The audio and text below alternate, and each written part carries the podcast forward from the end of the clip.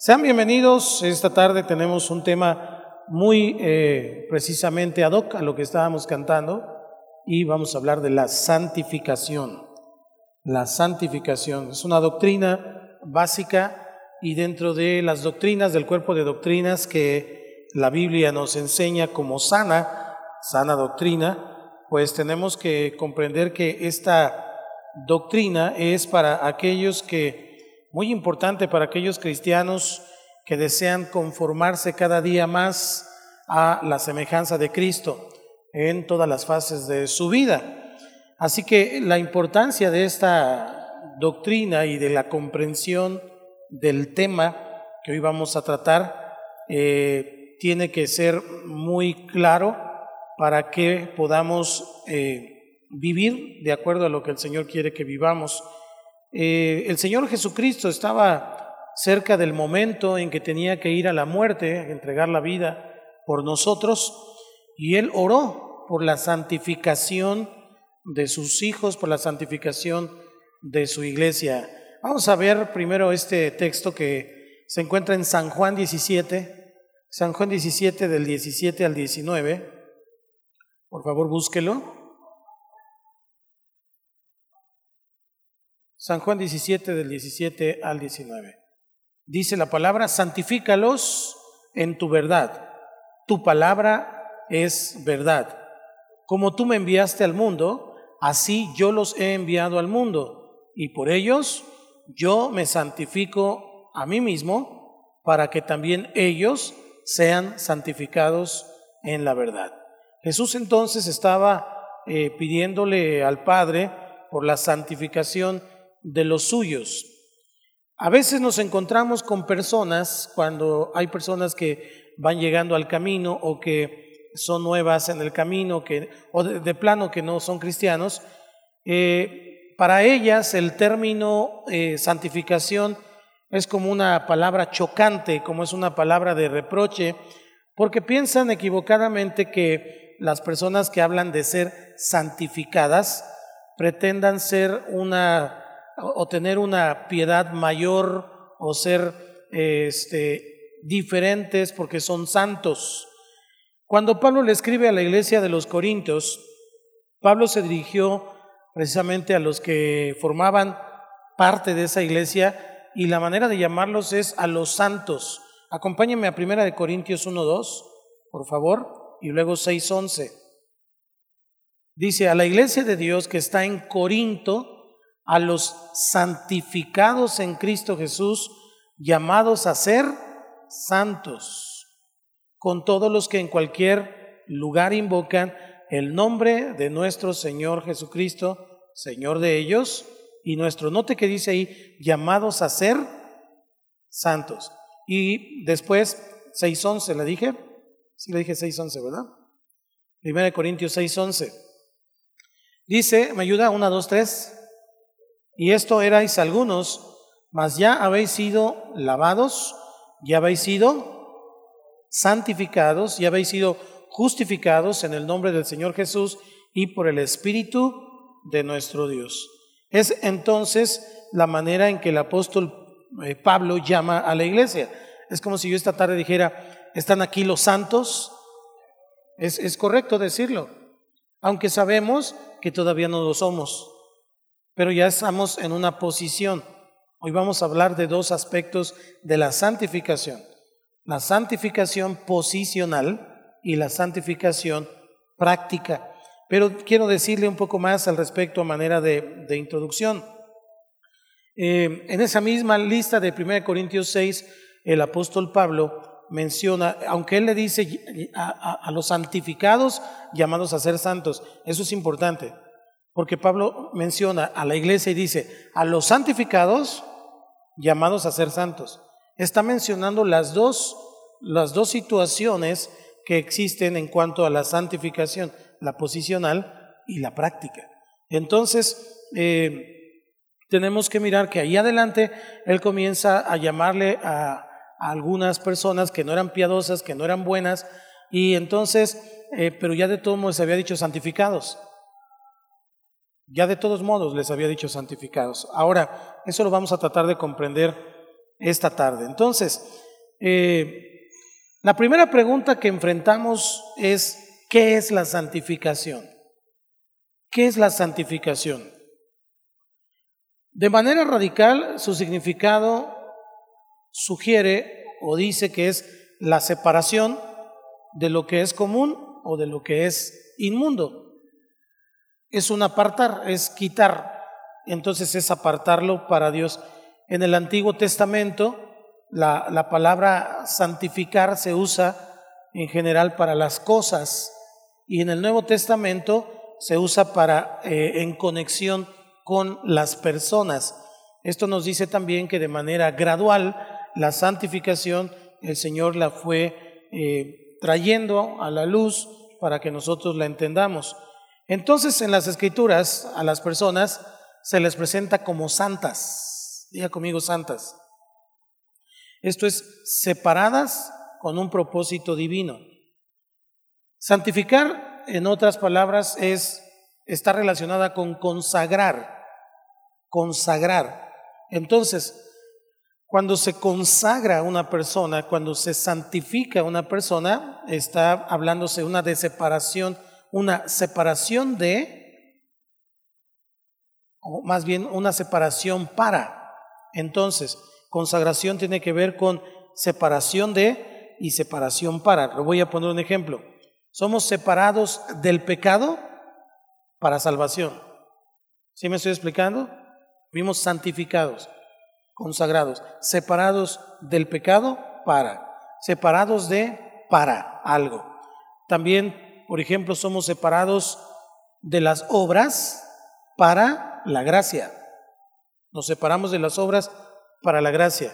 Y también del infierno, separados del infierno para el cielo. Es como una purga de la vieja levadura que dice la escritura. Limpiaos pues de la vieja levadura y entonces tiene que haber una renovación. Eso es santificación de una manera muy simple.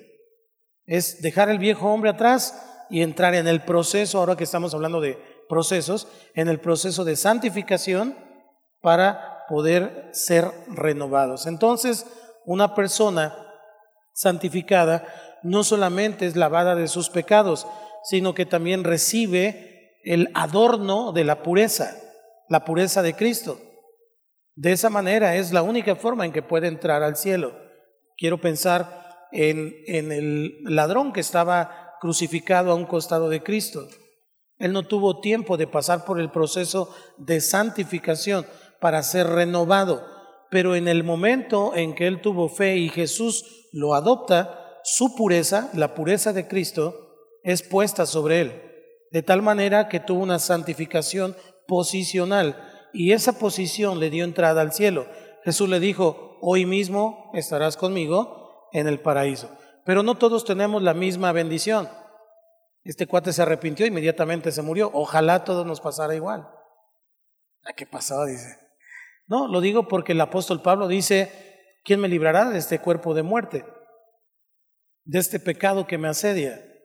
Porque los que los que se santifican, Cristo los santifica en el momento o en una cama eh, enfermos y al otro día mueren, finalmente van a la presencia del Señor por esta cuestión eh, que le estoy explicando.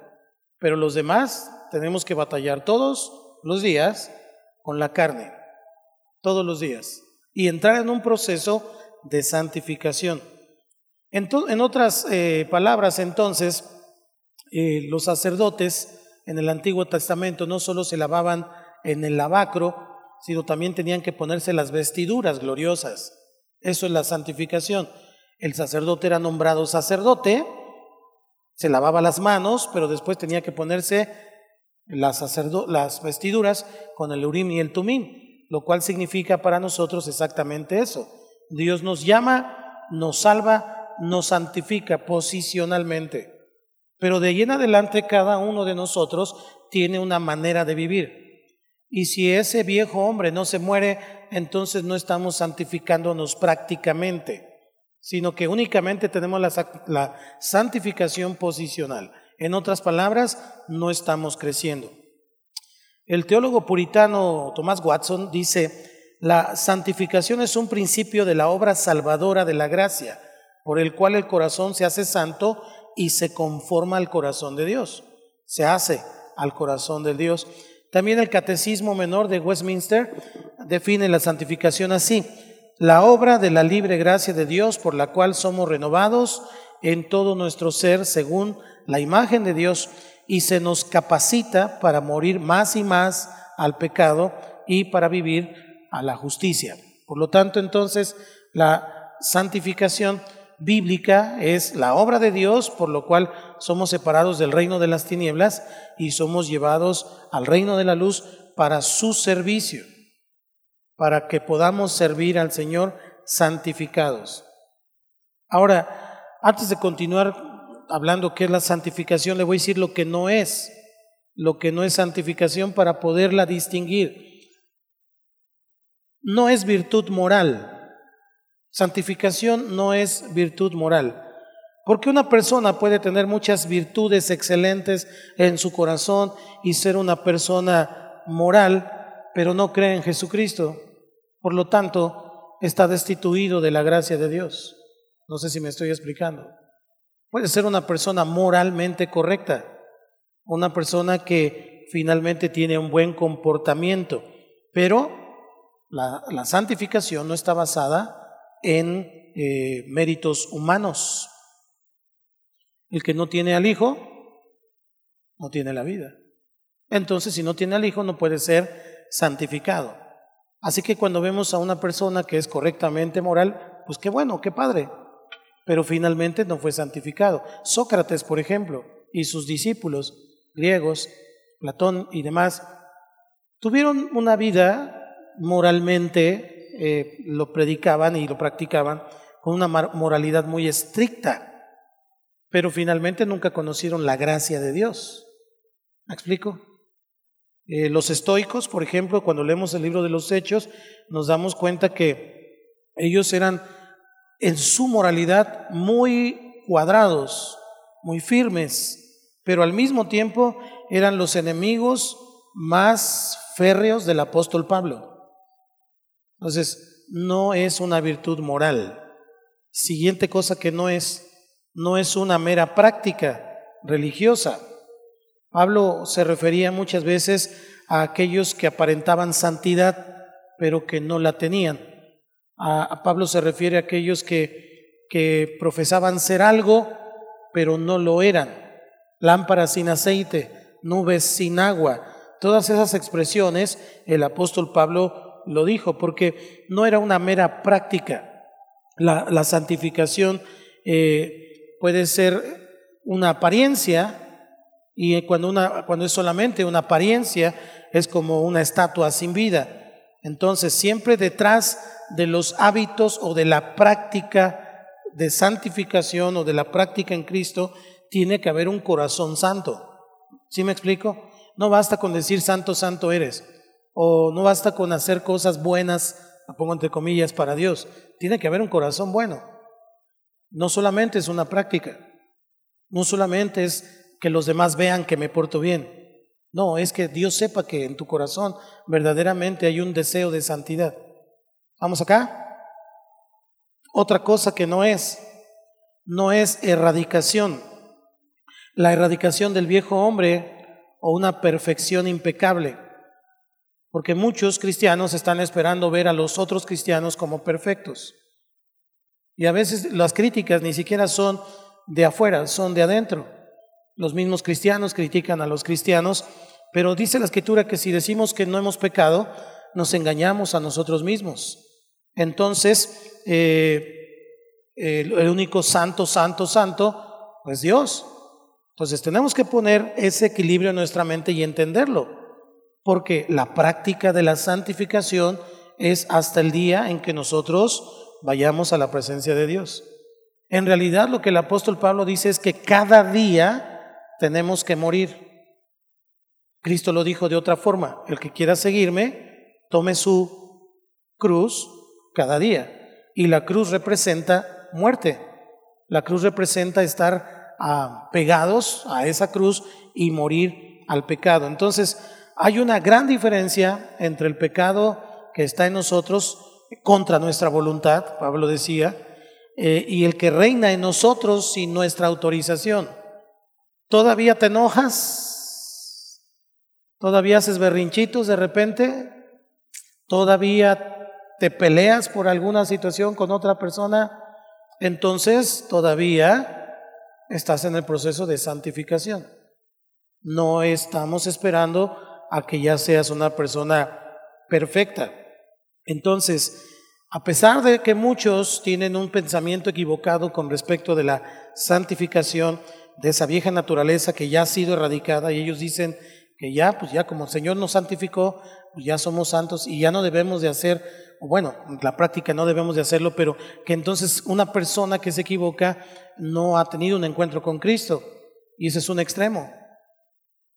Porque una persona que se equivoca o cae, puede que tuvo un encuentro con Cristo, pero se cayó. Hay que levantarlo. Porque si no, entonces estaríamos siendo, eh, negando lo que dice la palabra cuando, eh, si siete veces cae quién? ¿Quién? El justo. Entonces se está refiriendo a una persona que ya fue santificada, ¿me explico? Pero se cayó. Y si siete veces se cae, pues, siete veces se levanta. Entonces es muy importante entender esta doctrina, porque la persona que pretende ser tan santa que no puede pecar, pues realmente está pecando al decir que lo es. Es el peor de los pecadores, por estar afirmando que él no peca, porque entonces está haciendo pecador a Dios. ¿Ok? Pues después de esta introducción quiero explicarles la santificación. Muchas veces en el Antiguo Testamento eh, vemos la santificación, que ya le dije que es separación de para, eh, pero vemos que fueron santificadas las cosas, las cosas eh, que fueron apartadas para el servicio de Dios, como por ejemplo las, las, la mesa, el, el tabernáculo, todo lo que había dentro, y también la familia de Aarón con todos esos utensilios del tabernáculo. Pero luego cuando pasamos al Nuevo Testamento, encontramos el verbo agiazo, que significa santificó o santificar, con el mismo sentido en cuanto, por ejemplo, al oro del templo, en cuanto a las cosas que había allí, estaban apartados. Pero a nosotros ahora nos interesa el tema de la santificación del creyente, de cada uno de nosotros, y con relación a eso, tenemos que distinguir dos aspectos. Como le dije, el primero es la santificación que es común a todos los creyentes, es decir, a cada uno de nosotros, pero en virtud de su unión con Cristo. Una persona cuando hace una oración de fe, entonces en ese momento tiene un sello del Espíritu Santo. ¿Cuántos dicen amén? Y entonces el sello dice santificado, o sea, apartado para Dios. De ahí el nombre de santos que encontramos en el libro de los Hechos y que hemos estado estudiando durante estos meses. Pero, por ejemplo, en Hechos 9:13, ¿cómo dice? Entonces Ananías respondió, Señor, he oído de muchos acerca de este hombre, cuántos males ha hecho a tus santos en Jerusalén. Y así podemos seguir explorando el versículo 32, eh, ahí mismo, por ejemplo, Aconteció que Pedro, visitando a todos, vino también a los santos que habitaban en Lida, y podemos ver el 26.10, Romanos 1.7, Filipenses 1.1.1, eh, y vamos a encontrar exactamente la misma palabra para referirse a los creyentes. Algo que me llamó mucho la atención es que, por ejemplo, en Corea del Sur, en la iglesia que estuvimos el año pasado, no, hace dos años, eh, el pastor de la iglesia siempre se refiere a su iglesia como los santos. Y es algo muy común del oriente, de las iglesias de allá. Hablan a la iglesia como los santos, los santos, los santos. Algo que en América Latina a lo mejor no estamos tan acostumbrados porque no nos sentimos merecedores de semejante nombramiento. Entonces, pero es correcto llamar a la iglesia los santos. Cuando tú hables con con tus, eh, llegues esta próxima semana a tu grupo familiar, saluda a los santos de tu grupo familiar. ¿Cómo están los santos de mi grupo familiar? ¿Sí me explico? Ok. Eso es entonces en cuanto a la cuestión de posición. Y la siguiente es la santificación práctica, que es, es una separación progresiva del creyente del pecado, es decir, se va separando del pecado progresivamente para vivir en Dios.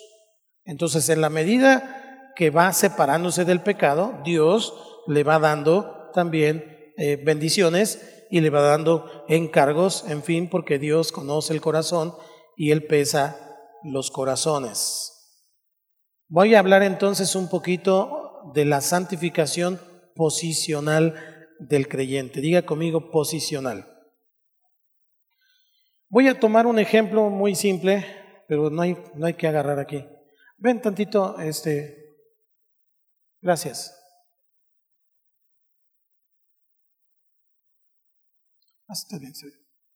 Eh, la santificación posicional es que él era un pecador y un día hizo una oración de fe. Entonces el Señor Jesús literalmente vino sobre él, lo cubrió, lo salvó, lo sanó, lo limpió, y entonces él estaba en esta posición de pecador.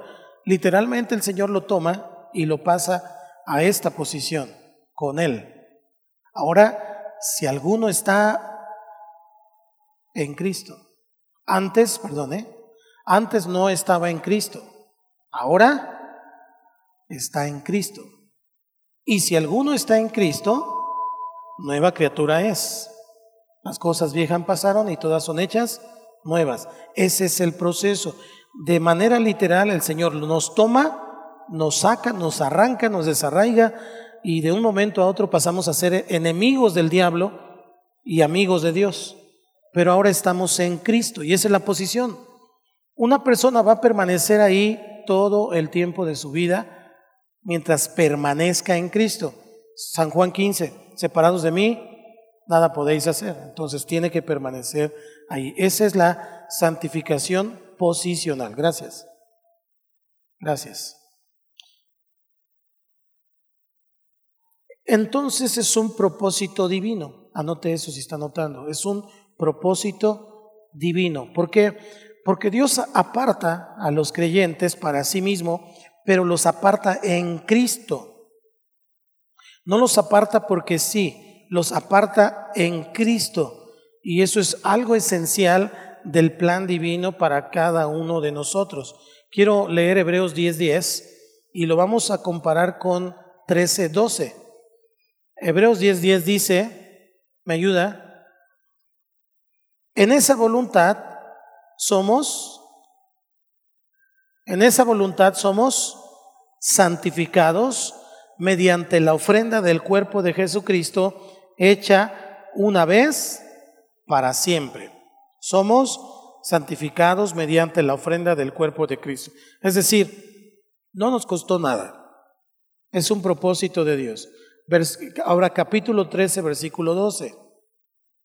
Por lo cual también Jesús para santificar al pueblo mediante su propia sangre, padeció fuera de la puerta.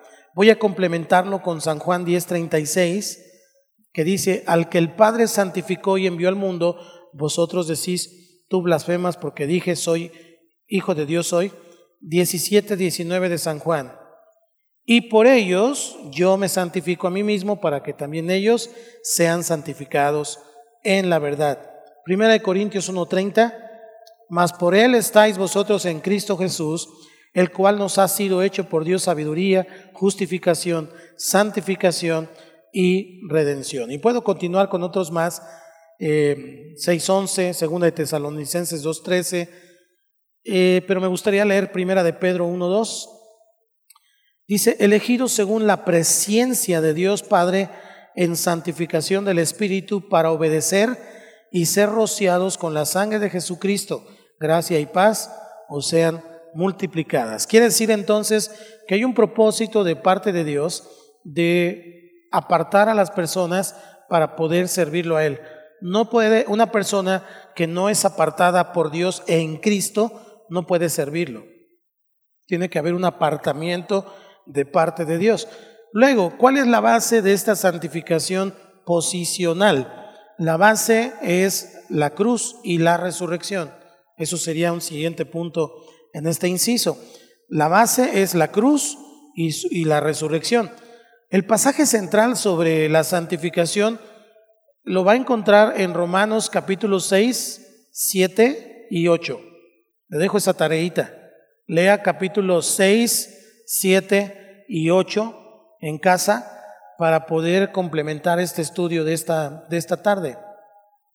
Pero ahí hay una pregunta tendenciosa eh, que dice el apóstol Pablo, perseveraremos en el pecado para que la gracia abunde. Entonces el apóstol Pablo contesta que en ninguna manera. Él dice que en ninguna manera porque los que hemos muerto al pecado, ¿cómo viviremos aún en él?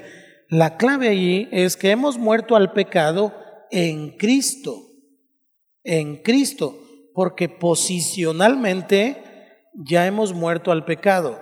Eso no significa que no sigas viviendo en un cuerpo de muerte. Sí me estoy explicando, quiero ser muy muy concreto. Fuimos santificados en Cristo porque Cristo es santo y sin pecado. Al, al estar en Cristo estamos santificados en Él, pero eso no significa que usted y yo ya seamos los santos que pensamos que somos. Todavía estamos en un proceso. Ahora, el proceso, que es del que voy a hablar en, adelante, eh, tiene que ver con una práctica y una comunión con Cristo, obviamente. Pero en este capítulo, en estos capítulos, por ejemplo, menciona el bautismo. El apóstol Pablo menciona el bautismo y la figura de ese bautismo cristiano que es por inmersión. Y esa figura que, que, significa etimológicamente, de acuerdo con la práctica apostólica, es por inmersión, pero es para demostrar que todos los creyentes o los que hemos creído y nos bautizamos, estamos profesando, estamos creyendo que hemos, nos estamos eh, identificando con la muerte y con la resurrección de Cristo. Por consiguiente, eso que hicimos simbólicamente eh, es un acto de entendimiento de que nos hemos separado del pecado para vivir para Dios. ¿Sí me estoy explicando? Entonces, esta misma verdad se enseña, por ejemplo, en Colosenses 2, Colosenses 2, 11, 13. Ayúdeme a leerlo, por favor. Dice, en él también fuisteis circuncidados con circuncisión no hecha a mano al echar de vosotros el cuerpo pecaminoso carnal en la circuncisión de Cristo. Ayúdeme.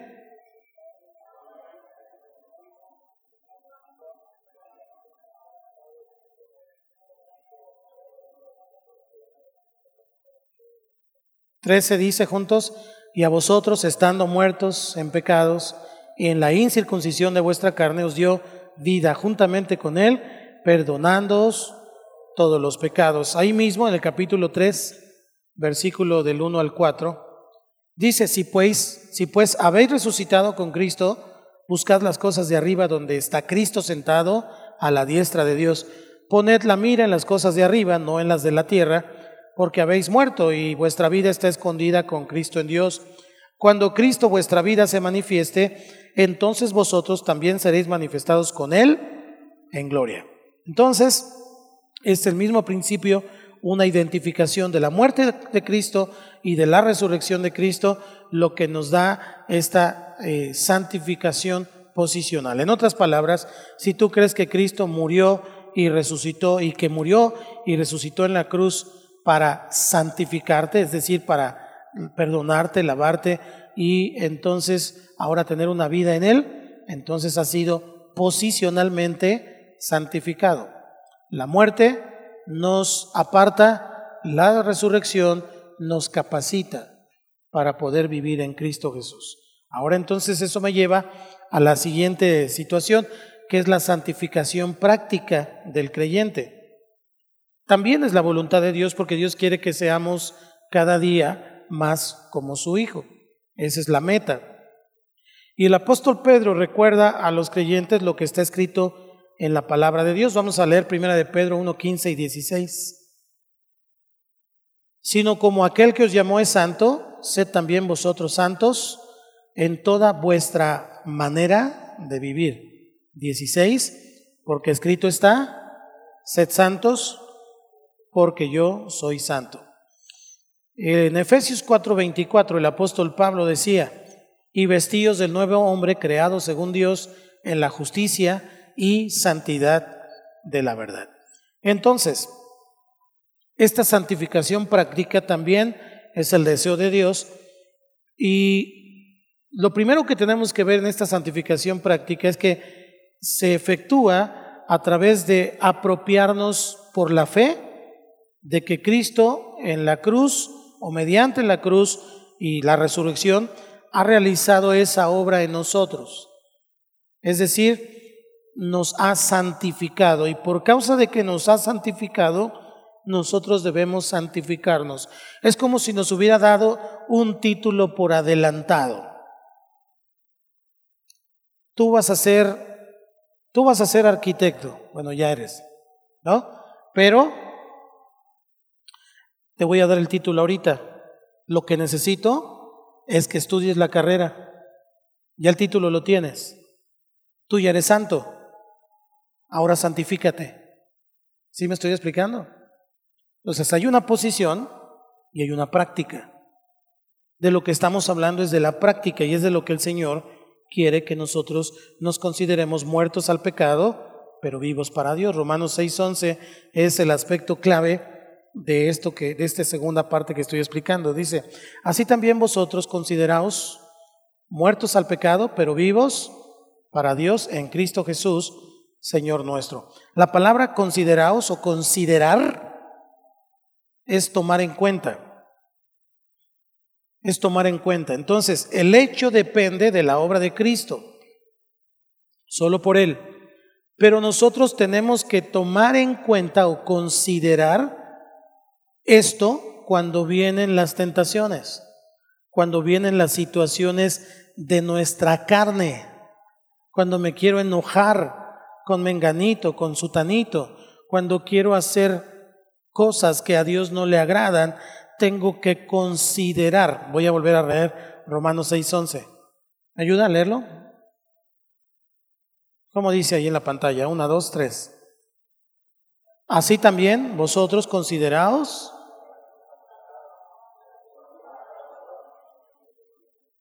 Dice que nos consideremos muertos. En otras palabras, lo que el Señor está esperando es que digamos, bueno, aquí está esta situación, aquí está esta tentación, pero estoy muerto. Y un muerto no hace nada.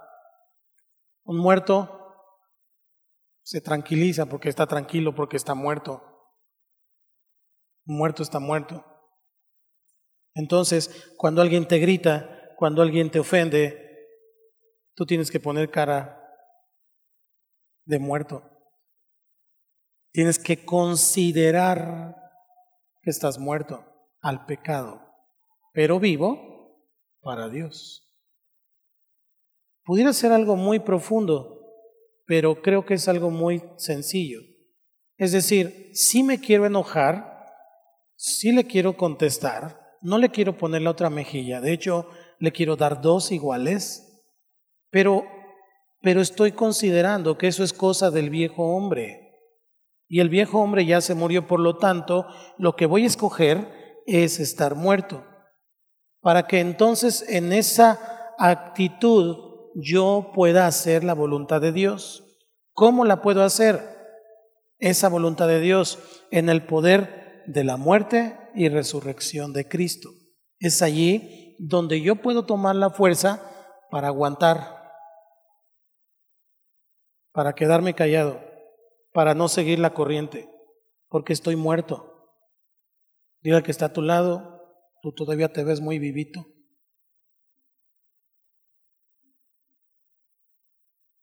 Todavía medio rezongón, todavía medio enojón, todavía medio, todavía. Porque estamos en un proceso. ¿Cuántos dan gloria a Dios porque estamos en un proceso? Podrías estar sin Cristo y muerto en tus delitos y pecados, pero ahora estamos muertos al pecado y vivos para Dios. Entonces es una práctica Y, esa es la palabra, práctica. Es como cuando alguien quiere aprender a jugar fútbol, ¿qué tiene que hacer? Jugar fútbol. Es como cuando alguien quiere aprender a jugar ajedrez, ¿qué tiene que hacer? Jugar ajedrez, practicar. Es lo mismo. Así que cuantas problemas, tentaciones y, y ofensas y todo lo demás, diga, estoy entrenando. Échale otra, grítame más fuerte, para que veas que estoy bien muerto. En serio lo digo de broma, pero eso es, lo que, eso es la verdad. Muertos al pecado, vivos para Dios. Entonces, ese es un primer aspecto de esta santificación práctica. El poder otro aspecto, el poder para la santificación práctica se halla en la persona del Espíritu Santo. Nosotros no vamos a poder encontrar fortaleza fuera del Espíritu Santo. ¿Por qué? Porque el Espíritu Santo es el que nos libra de la ley y del pecado. Voy a darle citas bíblicas. Romanos 8.2 para empezar. ¿Me ayuda a leerlo? Una, dos, tres. Me ha librado de la ley, del pecado y de la muerte. Porque la ley del Espíritu Santo, la ley del, Espíritu de vida en Cristo Jesús, me ha librado de la ley del pecado y de la muerte. Entonces es el Espíritu de vida el que me da vida. Es el Espíritu de vida el que me libra de la ley de el pecado y de la muerte. No son mis fuerzas, no es mi condición moral, no es de que yo soy muy tranquilo y siempre he sido muy tranquilo, no es de que yo soy Dalai, respiro profundo y a veces no cansa llegar ni al 10 cuando ya está contestando. Entonces, no es eso, es el Espíritu Santo. Y tenemos que confiar en el Espíritu Santo. Gálatas 5, 22, 25, cuando habla del fruto del Espíritu, ¿me ayuda a leerlo? Más el fruto del Espíritu es amor, gozo, paz, paciencia, benignidad, bondad, fe, mansedumbre, templanza. Dice, contra tales cosas no hay ley. ¿Cuál ley? Esta, la ley del pecado, la ley de la muerte y del pecado. Contra esa ley. Y añade el 24, porque los que son de Cristo, pero los que son de Cristo han crucificado la carne con sus pasiones y deseos. Si vivimos por el Espíritu, andemos también por el Espíritu. Se da cuenta que todos estos versículos tienen una, una acción y es la práctica. Es decir, el Espíritu Santo no lo va a hacer por nosotros, nos da la fuerza, nos da el entendimiento, pero el que tiene que aguantar eres tú, el que tiene que echarle ganas somos nosotros. Otro, otro texto al respecto, Efesios 14, Efesios 3, 14 al 21. Pero no, ese, ese lo lee en casa. Eh, tiene la misma idea que, que estamos ahora mirando. Pero lo que quiero avanzar es que el creyente carnal es aquel que no ha sabido mirar la perfección de la obra de la cruz y de la resurrección que está relacionada con la victoria sobre el pecado. O sea, Cristo vino a morir en la cruz para vencer el pecado, para pagar por eso y por lo tanto entonces no se apropia por la fe de su posición como un muerto. Y entonces eh, está todavía muy vivo, todavía, porque su fe no le ha dado el entendimiento de que Cristo murió para quitar esa ley. Puede entonces que sea una persona que en lugar de descansar en Dios y de pedirle al Espíritu Santo, Espíritu Santo, cámbiame, ayúdame, enséñame, trate de ser una persona perfecta.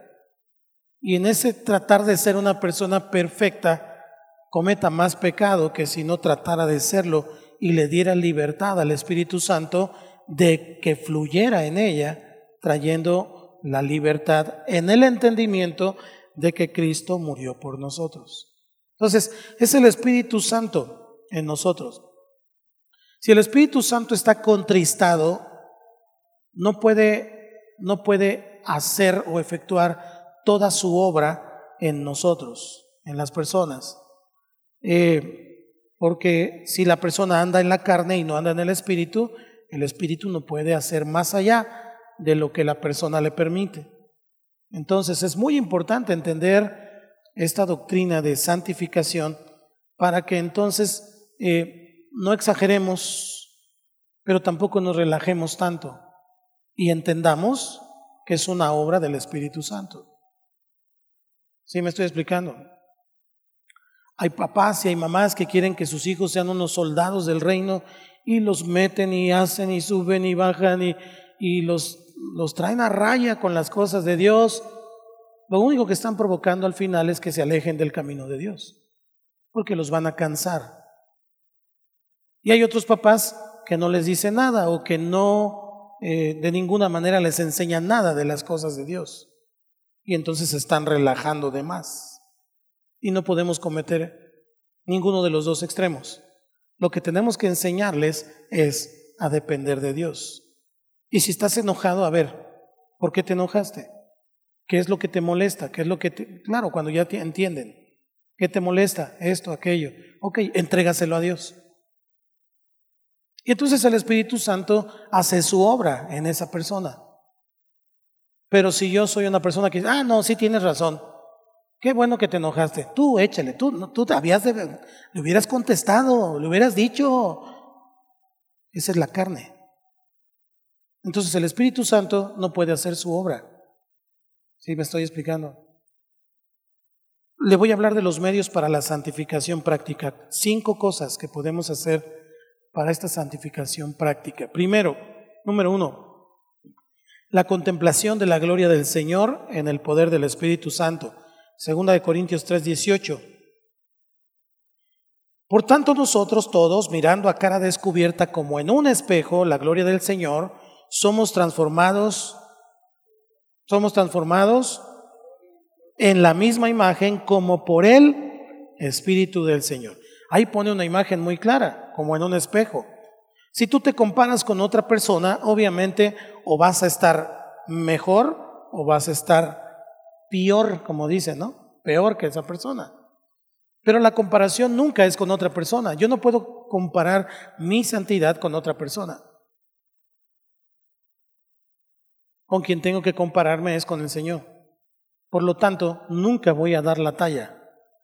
Por eso si usted se siente muy santo, no se compare conmigo, no se compare con su hermano. Compárese con él, a ver, a ver si la va a armar, a ver si la va a hacer. Y entonces cuando nos comparamos con el Señor decimos, no, pues no la hago. Todavía me falta un buen tramo. Eso trae humildad al corazón. Porque si nos comparamos con otros decimos, no, yo, yo sí voy el martes a la oración. Yo sí voy al culto. Yo sí hago esto. Yo sí hago lo otro. Hasta cae gordo a veces. Y está bien que lo haga. Qué bueno que lo haga porque eso es lo que deberíamos de hacer todos. Pero el estarlo diciendo y estarlo cantando es como tener una actitud de superioridad hacia los demás. Y eso no es de Dios. Entonces, eh, es importante la contemplación del Señor. ¿Cómo lo contemplamos? Esto me lleva a mi siguiente punto, la palabra. Es en la Biblia donde podemos ver cómo Jesús se comportaba la palabra de verdad. En esa oración intercesora que mencioné al principio, en el capítulo 17 de San Juan, él dijo, santifícalos en tu verdad, tu palabra es verdad. Y eso ya lo leímos, pero quiero leer el Salmo 119 del 9 al 11 para comparar este punto. Dice, ¿con qué limpiará el joven su camino? Con guardar tu palabra. Con todo mi corazón te he buscado, no me dejes desviarme de tus mandamientos. En mi corazón he guardado tus dichos para no pecar contra ti. Entonces, número uno, contemplo al Señor. Número dos, lo contemplo en la palabra, guardo la palabra, porque lo que quiero es santificarme cada día, ir avanzando en el proceso de santificación. Número tres, la separación del mundo.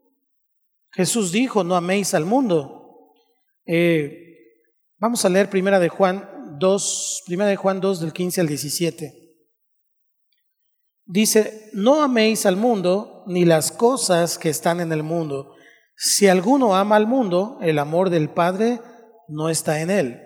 Porque todo lo que hay en el mundo, los deseos de la carne, los deseos de los ojos y la vanagloria de la vida, no proviene del Padre, sino del mundo y el mundo pasa y sus deseos, pero el que hace la voluntad de Dios permanece para siempre. Lo que Dios está esperando es que seamos diferentes, que tengamos una vida diferente en Él y que poco a poco nos vayamos despegando de los deseos del mundo. ¿Cuál era un deseo que antes tenías en el mundo? Piénsalo.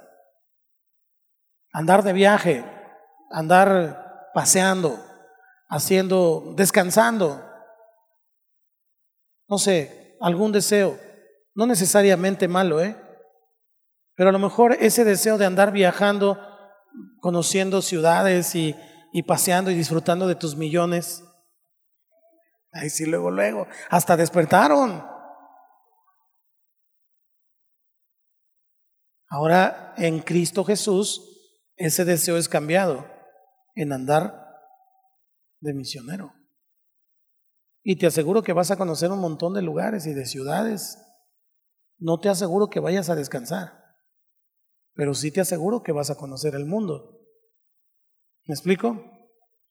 El Señor entonces dice que es a través de la práctica de la separación del mundo, cada día más.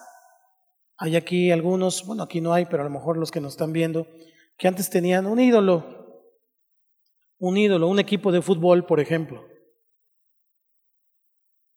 Y hacían lo que fuera por estar viendo el partido, ir al estadio, comprarse la playera, pelear con todo el mundo defendiendo a su equipo, sobre todo si visten de amarillo, esos son los más recalcitrantes, y así, unos de, de, España. Y, y, y era un ídolo. O tal vez un cantante, un artista, en fin. Y eso es parte del mundo. Algunos ahora se van al extremo y ya no adoran a, a los Beatles, pero ahora adoran a Jesús Adriano. O sea, es lo mismo. Tenemos que adorar al Señor Jesús. Las prácticas del mundo tienen que ver en dónde ponemos nuestro corazón. Eh, siguiente, la diligencia por parte del creyente tenemos que ser diligentes en apartarnos. Segunda de Corintios 7.1 dice, así que amados, puesto que tenemos tales promesas, limpiémonos de toda contaminación de carne y de espíritu, perfeccionando la santidad. ¿En qué? En el temor de Dios. Entonces la persona tiene que separarse de esas prácticas y pues tal vez mis cuates antes venían, me buscaban y ya, ya sé que mis cuates me van a invitar a unas chelas y entonces yo voy a estar allí en medio de ellos y puedo decir, pues a lo mejor los evangelizo, a lo mejor les, les comparto de Cristo, pero he notado que lo más fácil es que te eches una chela que les compartas de Cristo. Entonces, el ir separándose poco a poco, el ir apartándose, no quiere decir que ya no le hablemos a las personas, no Quiere decir que hay momentos adecuados, hay tiempo para todo. Y en ese momento es cuando hay que hacerlo.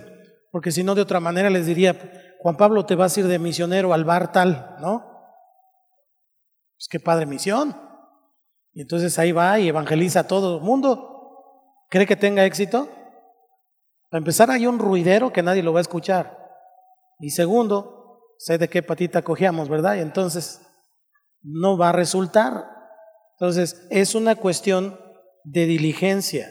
Cada uno de nosotros tiene que saber de dónde nos sacó el Señor. Y si yo sé de dónde me sacó el Señor, ¿para qué le busco tres pies al gato? Sabiendo que tiene, esos versículos sí se lo saben todos. Quinta, la oración en el Espíritu. Judas 20, Judas 20 dice, pero vosotros amados, edificando sobre vuestra santísima fe, orando en el Espíritu Santo. Hay momentos en que la situación está tan complicada o que te está encima el diablo, la tentación, te está ladrando el perro ahí y lo único que te queda hacer es orar en el Espíritu Santo. Porque ya hay otra salida, ya no sabes ni para dónde hacerte, entonces, Espíritu Santo, por favor, ayúdame. Si tienes el don de hablar en lenguas, ora en lenguas, canta en lenguas, haz todo antes de caer. Ese es el punto. Estas son cinco cosas prácticas para tener una santificación práctica. Es decir, cada día ir perfeccionándola. Em, vamos enfilándonos ya hacia la meta de esta tarde. En los escritos del apóstol Juan eh, y de Pablo, Pablo deduce la doctrina de la santificación del hecho de nuestra unión con Cristo, es decir, estamos en Cristo, nueva criatura somos, nos vamos santificando. Pero el apóstol Juan se fija en la nueva naturaleza del Hijo de Dios que ha sido engendrada en el creyente, es decir, como Cristo resucitó, ahora tenemos el ADN de Cristo. ¿Cuántos dicen amén?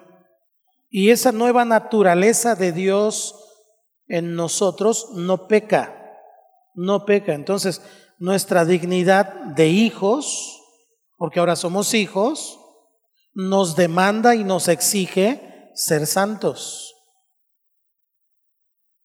Nos dieron por adelantado algo que no merecíamos. Ahora nosotros tenemos que santificarnos y entonces está la exigencia de la práctica y el amor hacia los hermanos. Vamos a leer, por ejemplo, permítame tantito.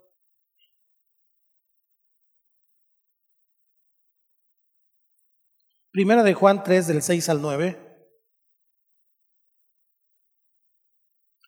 Todo aquel que permanece en él no peca. Todo aquel que peca no le ha visto ni le ha conocido. Hijitos, nadie os engañe, el que hace justicia es justo como él es justo. El que practica el pecado es del diablo, porque el diablo peca desde el principio.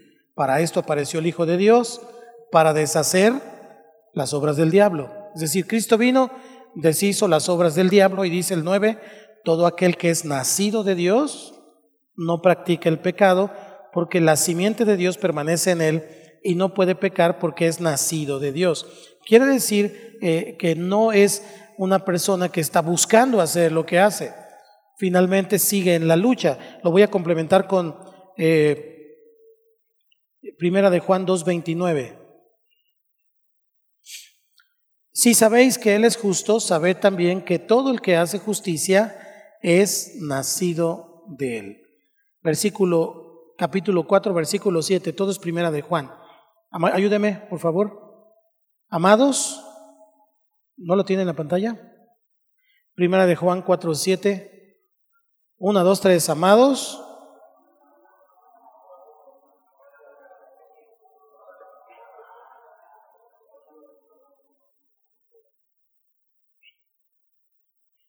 Primera de Juan 5, 4. Porque todo lo que es nacido de Dios vence al mundo. Y esta es la victoria que ha vencido al mundo, nuestra fe. Versículo 18, ahí mismo, capítulo 5. Sabemos que todo aquel que ha nacido de Dios no practica el pecado, pues aquel que fue engendrado por Dios le guarda, es decir, Cristo, y el maligno no le toca. Entonces vemos los dos aspectos, como el apóstol eh, Pablo dice que es eh, a través de la unión con Cristo, y el apóstol Juan dice que es engendrado en nosotros eso, lo cual nos da eh, una certeza de las dos situaciones que hoy estamos viendo, de la santificación posicional y de la santificación de la práctica, la práctica de la santificación. ¿Cuál es la meta de la santificación? Por último, esta tarde. La meta es que un día vamos a estar ante el tribunal de Cristo. Todos. El Nuevo Testamento nos revela que todos los creyentes tendremos que dar cuentas de los actos de nuestra vida como cristianos delante del tribunal de Cristo en aquel día, dice la Escritura. Con base en esta verdad, el apóstol Pablo exhorta a la iglesia, a los santos, a los creyentes, de la siguiente manera. Primera de Tesalonicenses 3:13 para que sean afirmados vuestros corazones irreprensibles en santidad delante de Dios nuestro Padre en la venida de nuestro Señor Jesucristo con todos sus santos. Le puedo dejar ahí algunas citas bíblicas, yo creo quiero que se las pongan ahí para que las tengan. Aunque no las mencione, póngalas. Pero lo que nos está diciendo entonces el apóstol es que un día el Señor va a venir y todos los cristianos iremos delante del tribunal de Cristo. Tenemos una gran bendición, como ya hemos venido estudiando, los cristianos no vamos a estar delante del tribunal de Cristo para, para maldición o para ir al infierno, porque hemos recibido a Cristo. ¿Cuántos han recibido a Cristo? Ahora, de que todos vamos a estar en el tribunal, sí. Ahí se va a abrir el libro y en ese libro está anotado todo lo que hicimos. Tus pecados pasados fueron borrados. Tus pecados pasados fueron borrados. Cristo los borró y los limpió. Prácticamente borrón y cuenta nueva. Pero a partir de Cristo en adelante, todo está anotado. Todo.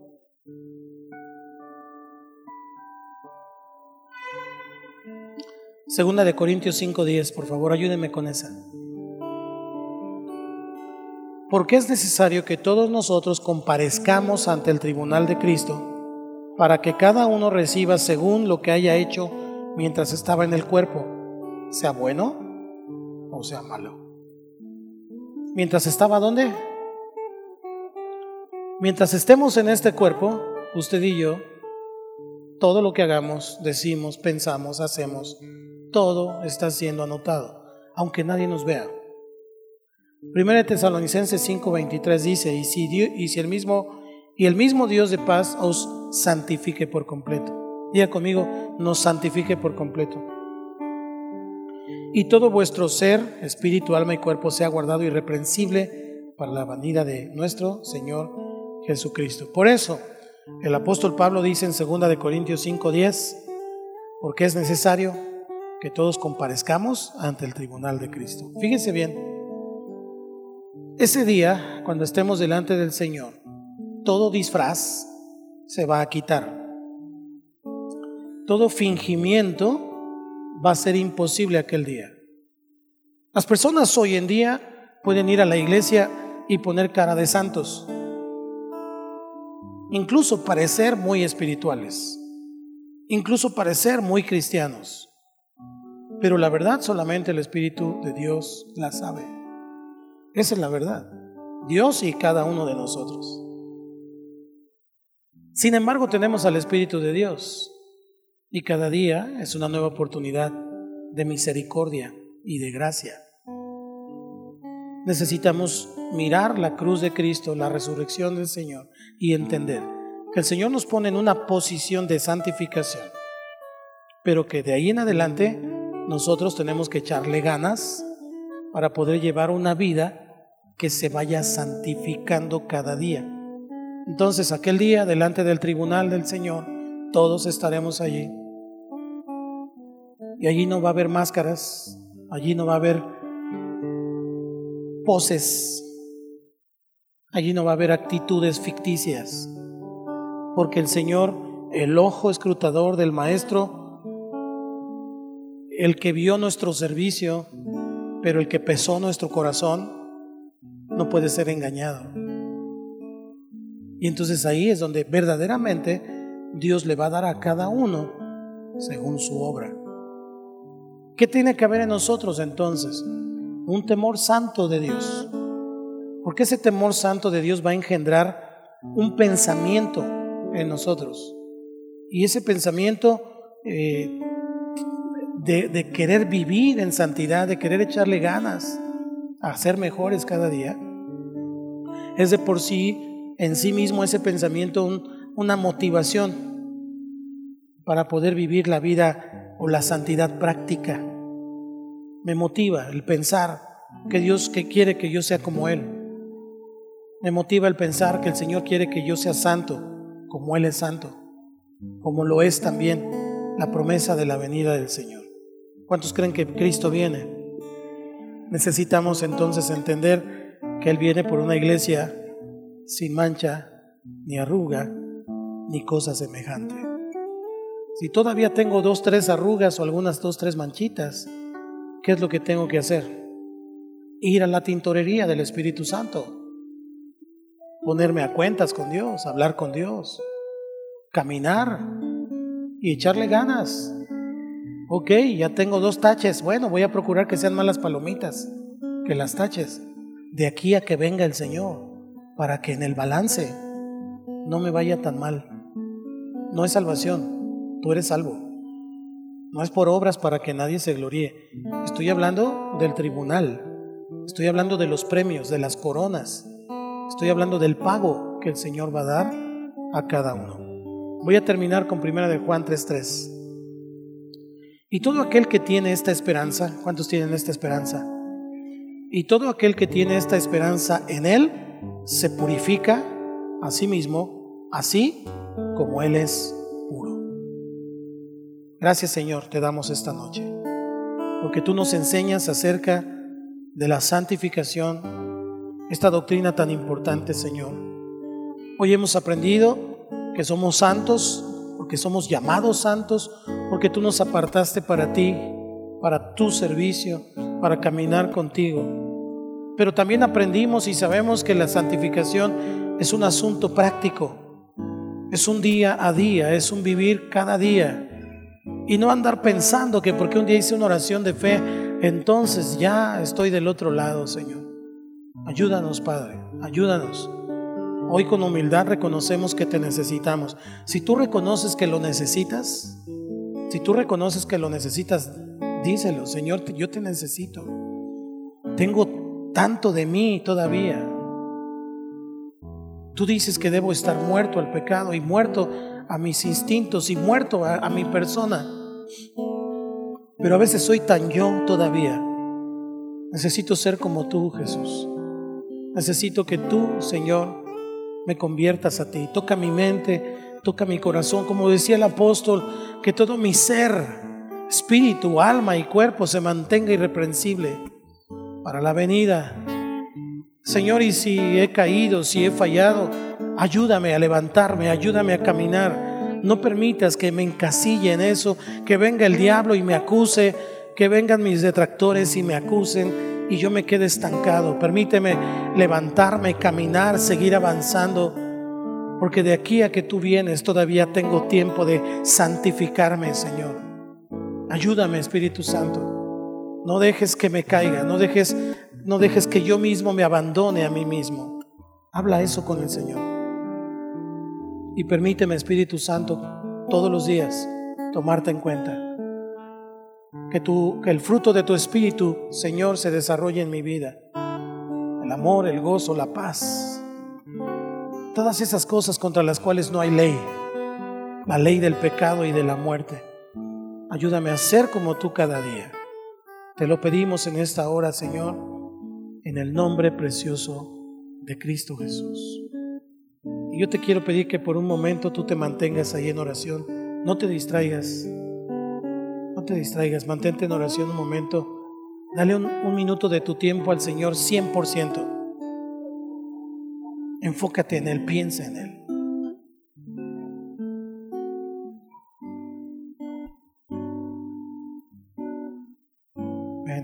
Espíritu Santo.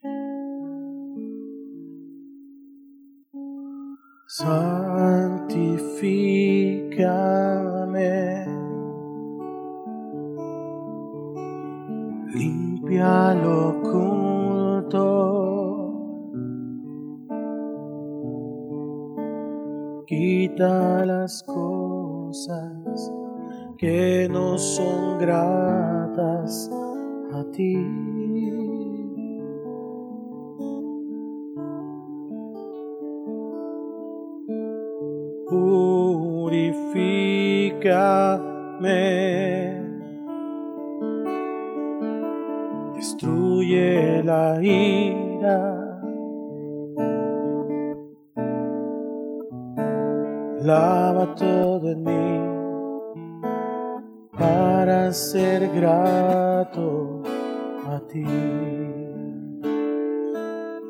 Declárelo por fe. Blanco seré como nieve seré como el oro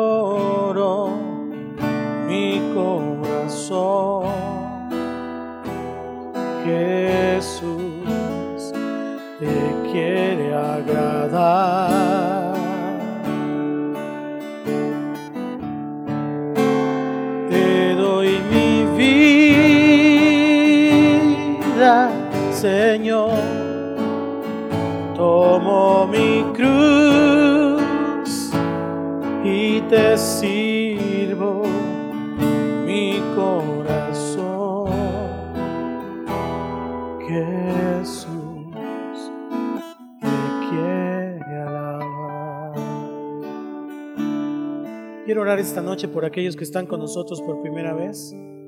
Si usted está aquí por primera vez, le invito a que entregue su vida a Cristo, haga esta oración de fe. Repita conmigo, voz audible, abra sus labios, abra su boca, pero también abra su corazón. Diga conmigo, Señor Jesús, te doy gracias esta noche por tu palabra, por esa muerte y resurrección, porque lo hiciste por mí. Gracias por santificarme. Hoy reconozco que soy pecador, pero me arrepiento de mis pecados. Señor, yo te abro mi corazón y te recibo como mi Señor y Salvador. Entra en mi vida y hazme la persona que tú quieres que yo sea. Te lo pido, Padre, en el nombre de Cristo Jesús. Amén.